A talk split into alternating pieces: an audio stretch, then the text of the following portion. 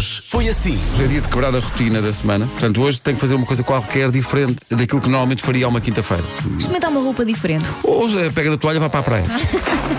Hoje é dia do pickle e nós dissemos que o pickle vem na carne de porco alentejana. Mas há aqui pessoal que surpreende, eh, nomeadamente o Pedro Martins. Ele diz: a carne de porco alentejana é um prato algarvio. Só o porco é que é alentejano. Ah, já estou a perceber. Os Estou a ameijos. perceber. As amêijoas não são alentejanas e mesmo Ok. as batatas têm que se ver bem. marido é alentejano e posso-vos a informar, eh, as discussões baseiam-se nisto basicamente todos os dias. Então, A carne de porco alentejana é nada mais, nada menos que a imitação dos nossos rojões.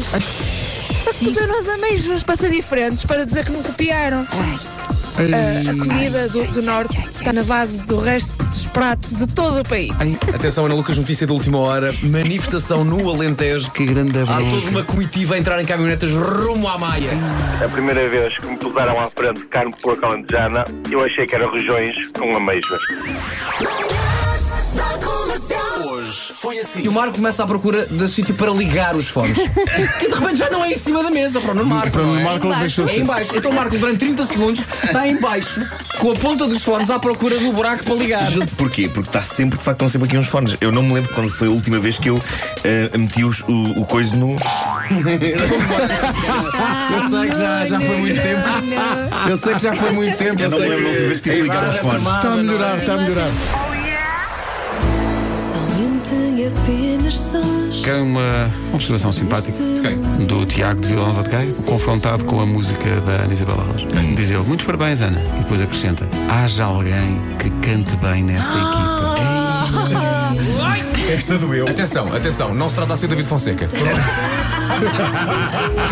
Acho muito mal A gosto. vida desta equipa. Acho muito mal gosto. Olha que fiz uma saia com bolsos. Conheço uma data de mulheres que se queixam de que as saias não têm bolsos, por isso aquilo pareceu-me uma coisa bastante progressista. Consegui chegar à fala com a rapariga e elogiei-lhe a saia. E como bolsos numa saia são incríveis. Como assim a minha saia não tem bolsos? O que é que eu levou a pensar nisso? E eu respondi: então ainda há bocado você estava com a sua mão direita no bolso da saia. Ela ficou muito corada e mostrou-me que não tinha mão direita. Ah! Aquilo que eu à distância julgava que era uma mão metida no bolso era apenas o seu coto encostado na sua anca.